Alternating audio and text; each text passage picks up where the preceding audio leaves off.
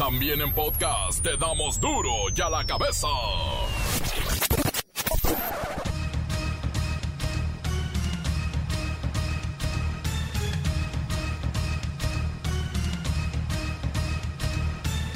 Lunes 25 de mayo del 2020 yo soy Miguel Ángel Fernández y esto es duro y a la cabeza sin censura. Asegura el presidente López Obrador que ya vamos de salida. Es la última semana de la sana distancia y comenzará el semáforo de la salud.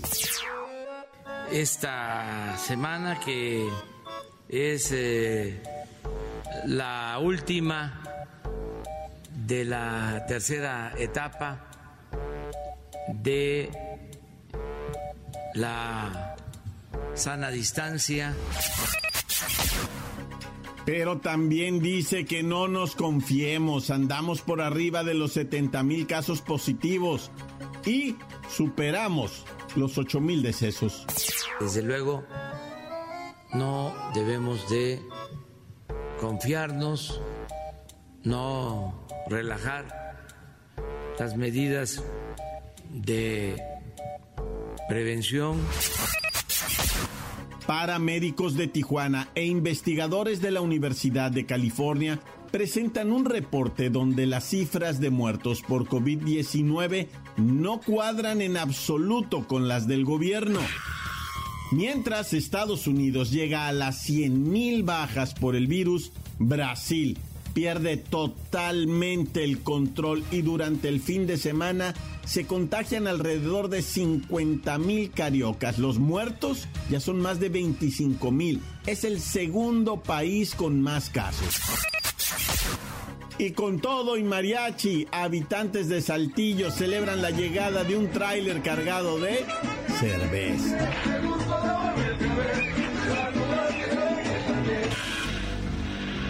El reportero del barrio nos tiene parte del saldo de la violencia del fin de semana, pero también una misteriosa llamada que le llegó a un párroco mientras oficiaba misa.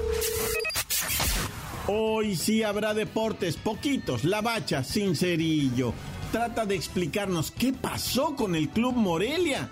Desaparecen y se mudan a Mazatlán, les van a llamar creo que los delfines, no bueno. Comencemos con la sagrada misión de informarle porque aquí no le explicamos las noticias con manzanas, no, las explicamos con huevos. Llegó el momento de presentarte las noticias como nadie más lo sabe hacer. Los datos que otros ocultan, aquí los exponemos sin rodeos. Agudeza, ironía, sátira y el comentario mordaz. Solo en duro y a la cabeza. ¡Arrancamos!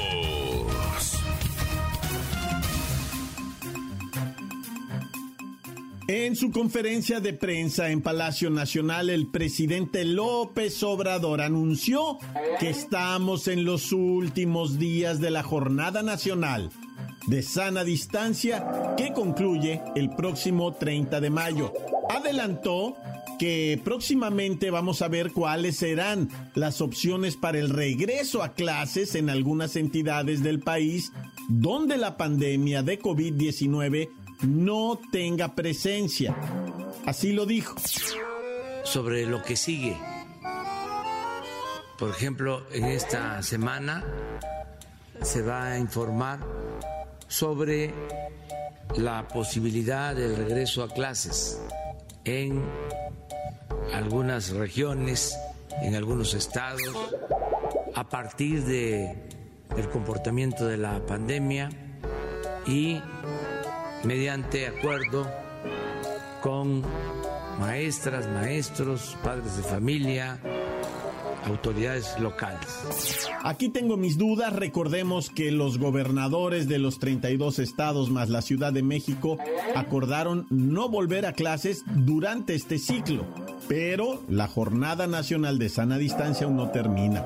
Bueno, también se anunciarán las medidas que habrán de activarse en cuestiones deportivas, en el esparcimiento, el regreso poco a poco a esto que se llama la nueva normalidad. Por lo pronto, recordemos que ya está activa la industria automotriz, la minería, la construcción. Y miren, esto es importante. Hay movimiento ya productivo con Estados Unidos y Canadá de acuerdo al Tratado Nuevo de Libre Comercio. También lo dijo.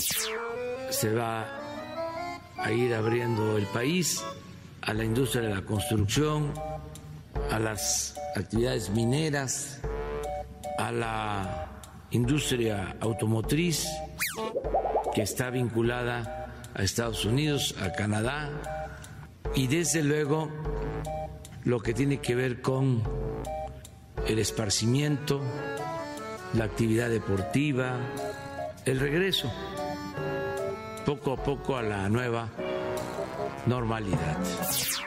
Y bueno, hablando de Estados Unidos y el mundo, Brasil.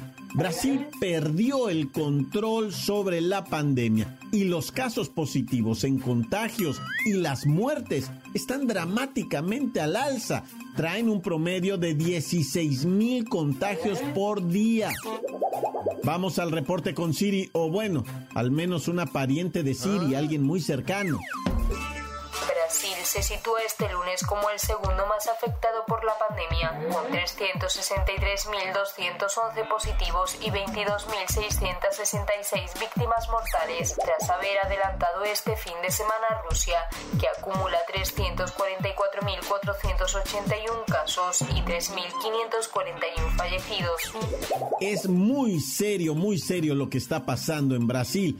Sus errores principales para caer en la lamentable situación es que no hicieron bien la cuarentena ni la aplicación de la sana distancia, tuvieron continuas celebraciones, vaya, no cancelaron ningún día festivo para no afectar la economía, pero lo peor de todo ha sido la pésima gestión política entre el presidente Bolsonaro y sus gobernadores. De hecho, Bolsonaro, el presidente, llamó a la pandemia una gripiña. Así le dijo, es una gripiña. Y mire ahora las consecuencias. Tijuana, paramédicos descubren un número oculto de muertes que no figuran en las estadísticas de COVID-19. Resulta, mucha atención, que investigadores de la Universidad de California y también investigadores de México encontraron un desajuste dramático en la contabilidad y estadística de muertes fuera de los hospitales en Tijuana. Y ahí es donde entra esta clave. Pero vamos con mi compañero Covidio, enviado especial a la frontera norte. Cuéntanos, Covidio. La matemática siniestra de las defunciones por COVID-19 en Tijuana podría sacudir las estadísticas en todo el territorio nacional. ¿Ah? Ha salido a la luz pública un estudio de los registros de respuesta de los equipos de emergencia en Tijuana y dejan ver que decenas de posibles muertes por coronavirus nunca llegaron a ser estadísticas oficiales. Durante cuatro semanas en abril y mayo, los paramédicos encontraron 329 personas que murieron en sus hogares o en ambulancias. Sin embargo, durante el mismo periodo, el gobierno del estado reportó solo ocho muertes oficiales de COVID-19 que ocurrieron fuera de los hospitales. Covidio, en estos periodos de finales de abril se manejaban fuertes rumores sobre la muerte de decenas, decenas de personas que se registraban como neumonía atípica. Aún falta que las autoridades revisen el estudio de la Universidad de California, la Cruz Roja y varias otras instituciones. Se entiende que por el momento están trabajando intensamente en el combate a la pandemia, pero tarde o temprano deberán responder a esto, pues el país puede estar no contando un gran número de víctimas de coronavirus en sus recuentos oficiales.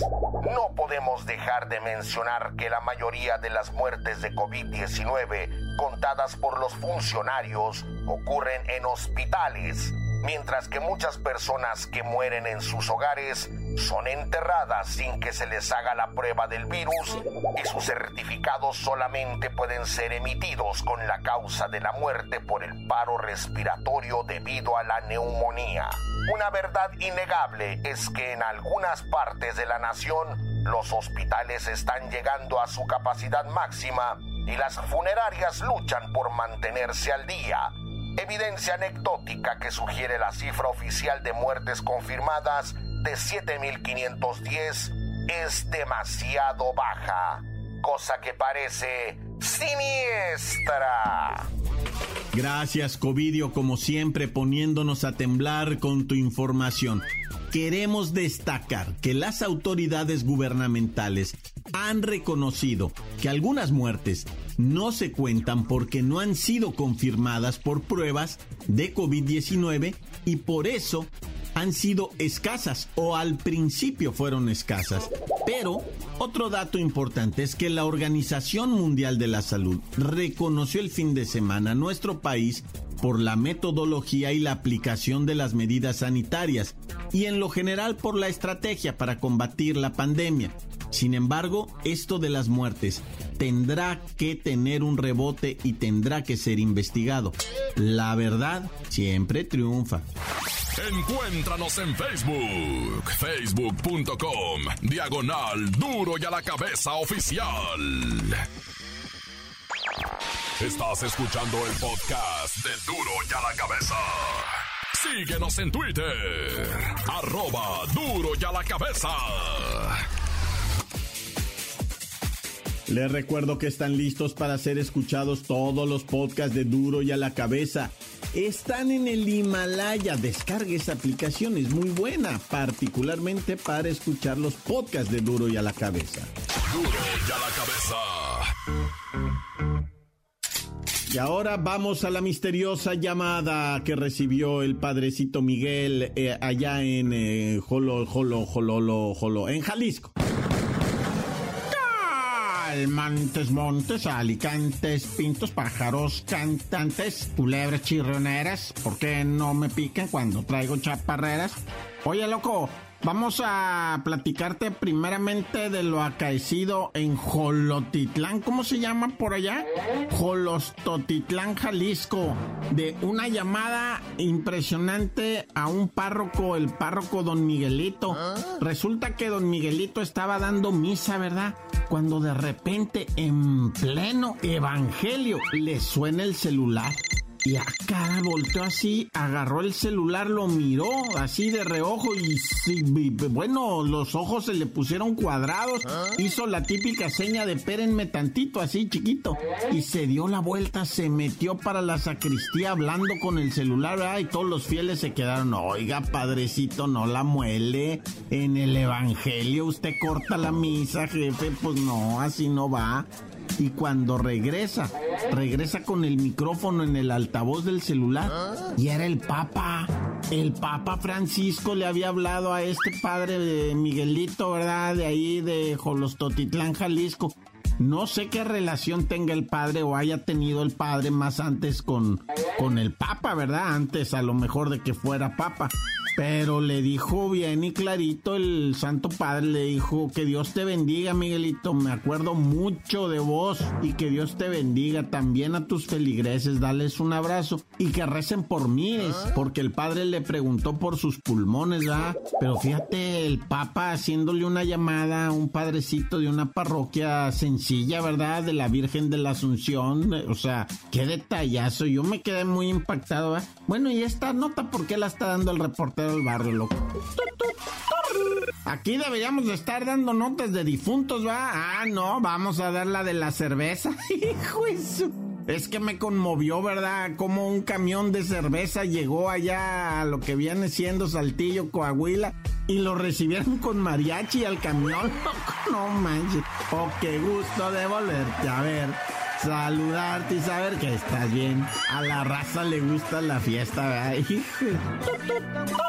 Pero bueno, ya vamos a los difuntos. Fíjate que en un terrible accidente donde me pasaron el vídeo, hijo, podemos ver cómo tristemente un taxista pierde la vida al impactarse su automóvil, ¿verdad? Contra un poste, un poste de concreto, ¿verdad? Pero lo que dicen aquí es que este taxista venía huyendo.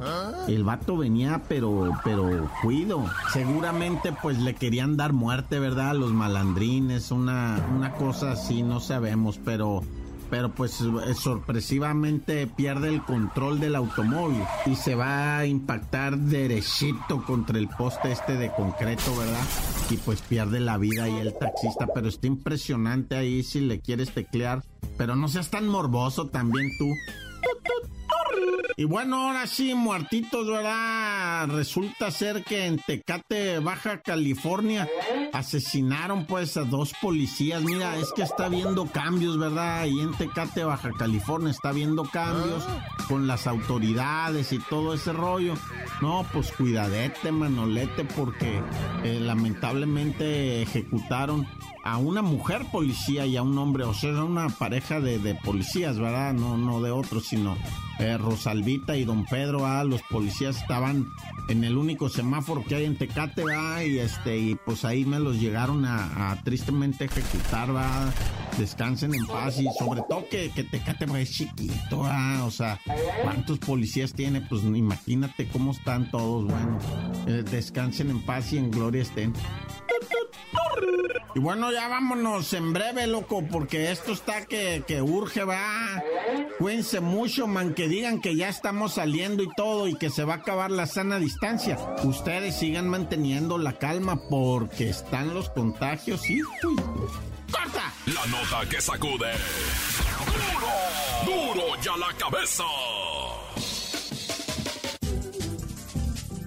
Antes del corte comercial, ustedes dejan sus mensajes, cosa que agradecemos infinitamente. Es el número telefónico, déjenme me acuerdo, 664-482-1538. Alicantes, cantantes, pájaros colorados, víboras de cascabel.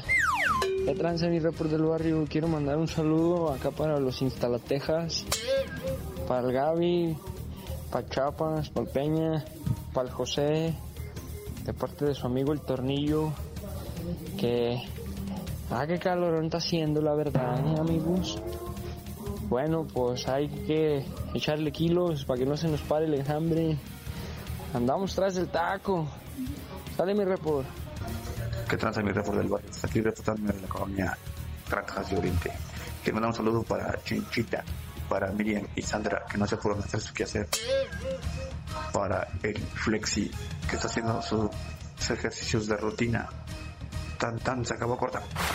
Encuéntranos en Facebook, facebook.com, diagonal duro y a la cabeza oficial.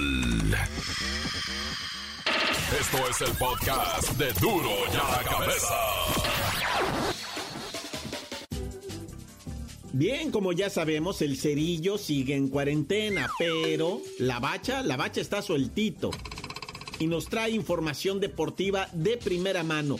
Muy interesante esto del cambio de Morelia. ¿Por qué se da presuntamente situaciones económicas generadas por la pandemia, por el ah. COVID, por el coronavirus?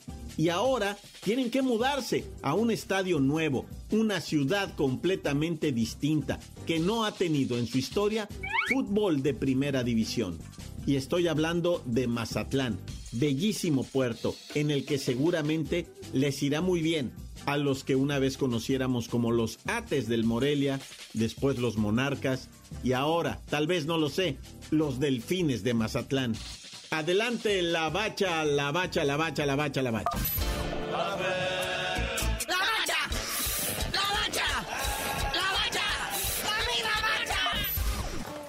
la bacha, la bacha. Sacaray, pues ese soy yo, ¿verdad? Porque mi carnalito, el cerillo, ya saben, ¿no? Maldita cuarentena, maldito COVID, me lo tiene guardadito. Pero bueno, aquí estamos con la novedad. Ahora sí que nos agarró a todos así como que, como el tigre de Santa Julia, ¿verdad? Con los pantalones bajados. Y la sorpresa le da el monarca al Morelia, ¿verdad? Que primero anuncia la salida de Pablo Guede. Y después nos dicen, ay, por cierto, también nos vamos a cambiar de ciudad, ¿verdad? Ahí se ah. ven, chavos. Y sí, después de años de estar ahí ahí la con Monarcas Morelia, ¿verdad? En la ciudad de Morelia, Michoacán. Después de esa afición que sufrió tanto con los casi descensos, pues ahora le salen con que se van para Mazatlán. A más tardar, el máxima semana estarían haciendo el anuncio oficial de que Monarcas Morelia se va a la ciudad de Mazatlán. O sea, va a seguir manoseado igual por el grupo Salinas, digo, liderado, ¿verdad? Pero dicen que acá en Mazatlán sí van a tener equipo del gobierno, ¿verdad? Entonces, este, pues ya es un hecho. Dicen por ahí se estaba manejando el nombre de Delfines de Mazatlán, pero no se va a quedar en Mazatlán FC, porque ya hay un equipito de básquetbol, una escuelita de básquetbol registrada ya con el nombre de Delfines de Mazatlán y con él le quieren pisar los callos o las aletitas, ¿verdad? Entonces, bienvenido al Mazatlán FC. Este equipo estaría debutando ahora en el clausura 2020, porque dicen, vea, los directivos que pues ya con esto del coronavirus pues, se agravó la situación y que mucha gente no iba al estadio, ¿eh? Y sí cierto, hay que ver las transmisiones. Sí, la, la afición está dolida o la poca afición, pero este, hay que ver las transmisiones de los partidos allí en Morelia y estaba el estadio casi vacío. A los jugadores ya se les avisó, ya les dijeron que se les va a respetar su contrato, también a los del cuerpo técnico, nomás se tienen que reportar ahora en Mazatlán. Así que es todo. Y claro, yo les digo por qué me dicen la bacha, ya que debute, ya que debute el Delfine, digo el Mazatlán FC, ahí en la primera división.